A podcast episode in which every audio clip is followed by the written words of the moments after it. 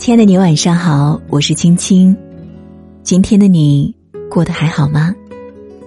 倘若世界安静了，还有我的声音陪伴着你，愿我的声音可以伴你度过美好的夜晚。唐代名臣魏征说：“立身成败在于所染。”一个人的成长好坏与身边的环境有着莫大的关联。好比一棵参天大树的长成，离不开阳光、雨露、空气、土壤等诸多因素的滋养。树犹如此，人生亦然。只有汲取所需的养分，多读书、见世面、交高人，我们的生命才能一边向下扎根，一边向上生长。在《旅行是一味草药》中，毕淑敏曾谈到她和一位女白领的故事。这位女白领是一个抑郁症患者，吃了很多药也不见效，于是找到毕淑敏进行心理辅导。毕淑敏建议她可以尝试去旅行。一开始，女白领表示对旅行提不起兴趣，但在毕淑敏的劝说下，还是出发了。一个月之后，女白领回来了。整个人变得神采奕奕，好似在旅行中得到了重生。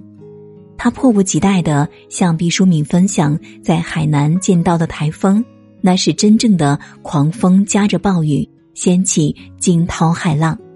在大自然的暴虐威力下，他发现自己原来也那么怕死，开始更加珍惜自己的生命。随后，他又去了西北，看到那里的荒凉干旱，他才意识到。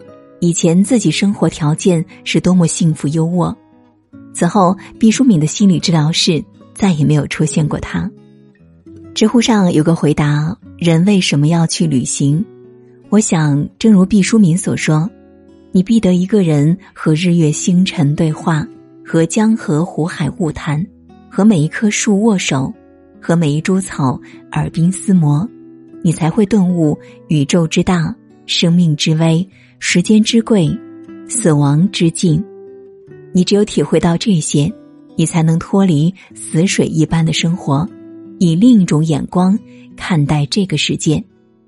你只有去看看一棵树怎么生长，去观察一朵白云怎样漂泊，去了解不同地区的人们怎样生活，你才能增长见识，不为眼前的琐事沉沦。在枯燥的生活里，偶尔给自己来一场触及灵魂的旅行。这一路上，那些你遇过的人、看过的景，会一点点的让你的生活枯木逢春，带你找到更好的自己。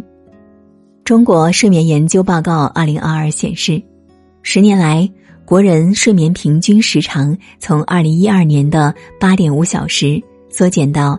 二零二一年的七点零六小时，入睡时间晚了两个多小时，起床时间也晚了三十七分钟，睡觉时长减少近一点五小时，百分之六十四点七五的民众每天睡不到八小时。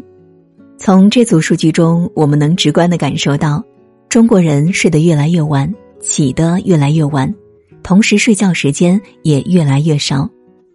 很多人在面对新一天的工作和生活时，总是哈欠连天、精神不济，久而久之便会丧失感知和生活幸福的能力。所以，规律作息调节的不仅仅是睡眠，更能决定一个人的生活状态。视频博主王婉晨曾在网上分享自己的一段经历，他是一名资深熬夜党。年纪轻轻就患上了乳腺增生、肾结石、咽腔慢性充血、慢性咽炎。为了调理好自己的身体，他决定听从医生建议，规律饮食作息。在以后的日子里，他每天晚上十点半睡觉，早上七点起床，然后健身，再开始一天的拍摄工作。就这样过了一个月，他成功减重二十斤，整个人变得容光焕发。工作生活也发生了翻天覆地的变化。规律作息不仅仅是一个口号，坚持下来，它会产生蝴蝶效应，改变你的整个人生。如果你也想改变现状，不妨从今天起开始践行一一八的健康睡眠理念。每天十一点睡觉，睡够八小时，你才能为明天积攒元气，为未来储蓄健康。早睡早起，往近了说，掌握的是人生的主动权，补充的是对当下的经历；往长远了说，是一个人对生命的敬畏和尊重。肖伯纳曾说：“自我控制是最强者的本能，能控制自己作息的人。”方能告别过往，精神百倍的迎接每一个黎明。自媒体人进击的阿秀说：“我们要主动去寻找那些能够增加我们能量，而不是削弱能量的人。与低能量的人同行，无形之中就会勾出人骨子里的懒惰、消极、自卑。与高能量的人结交，才能彼此赋能，彼此成就。”让彼此迈向更高的圈层。莫言和余华年轻时曾一起就读于鲁迅文学院，当其他人还在忙着谈恋爱、聊八卦、耽于享乐的时候，他们两人却在宿舍里聊文学、谈理想、写小说。在两人的互相鼓舞下，莫言创作出了《九国》，余华创作出了《在细雨中呼喊》。这两部作品也让他们在文坛占据了不可撼动的地位。人与人之间的能量本身就会相互传递、相互影响。当你与高能量的人深交，就会不自觉的按高标准要求自己、提升自己。俞敏洪刚进北大时，结交了很多优秀的学生和老师，后来他也成了北大的优秀教师。创立新东方后，又努力靠近优秀的企业家，最终他自己也迈入了那个圈层。罗振宇也一直是一个有交友标准的人，他喜欢结交自己佩服的人，通过不断的与优秀的人学习交流，他也开辟出了属于自己的商业版图。网上有段话说的很对：和勤奋的人在一起，你不会懒惰；和积极的人在一起，你不会消沉。与智者同行，你会不同凡响；与高人为伍，你能登上巅峰。和高能量的人接触，他们三言两语就能释怀你的困扰，开阔你的眼界，为你开启另一个世界。多跟他们来往，你亦能提升自己的社交格局，为自己未来的人生铺路。人民日报里有这样一句话：每一个生命都需要文学的滋养和支撑。在这个忙碌的年代，我们每个人都应该花点时间在书本上来沉淀自己的内心。名著《刺猬的优雅》中有一个人物让我印象深刻，他叫乐尼，是一个看门人，长得又老又丑，还有很多恶习。可是，就是这样一个看着并不讨喜的人，却拥有着一整间藏书室，在这个地方，他可以尽情的阅读。任凭自己的思绪翻飞，也是在这个地方，他通过读书摆脱了心灵上的卑贱，重新定位了自己的人生。在外人眼里，他不过是一个邋遢肮脏的看门人，但在他精神世界里，他有着自己的优雅和高贵。用乐尼自己的话来说：“我贫穷丑陋，可不幸的是，我也是个自我封闭的聪明女人。”论聪明才智，我是一个百战不败的女神。人可以不貌美，可以不富裕，可以不得志，但一定不能不读书。生活会摧残一个人的身体，但读过的书却可以滋养并拯救一个人的灵魂。沈从文在苦难压身、难以自渡时，他会每天读狄更斯的书，从中找到精神的支柱。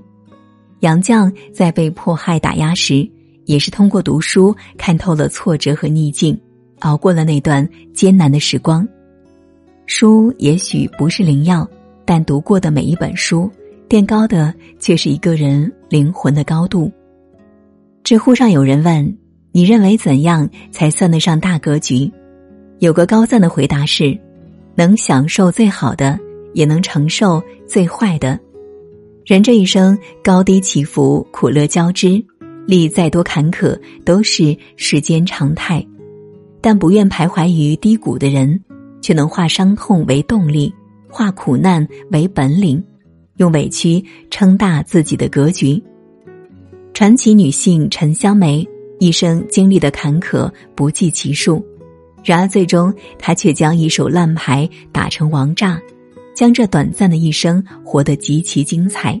还成为第一位进入白宫的华人女性。陈香梅幼时家境殷实，但由于父母重男轻女，并没有得到多少关爱。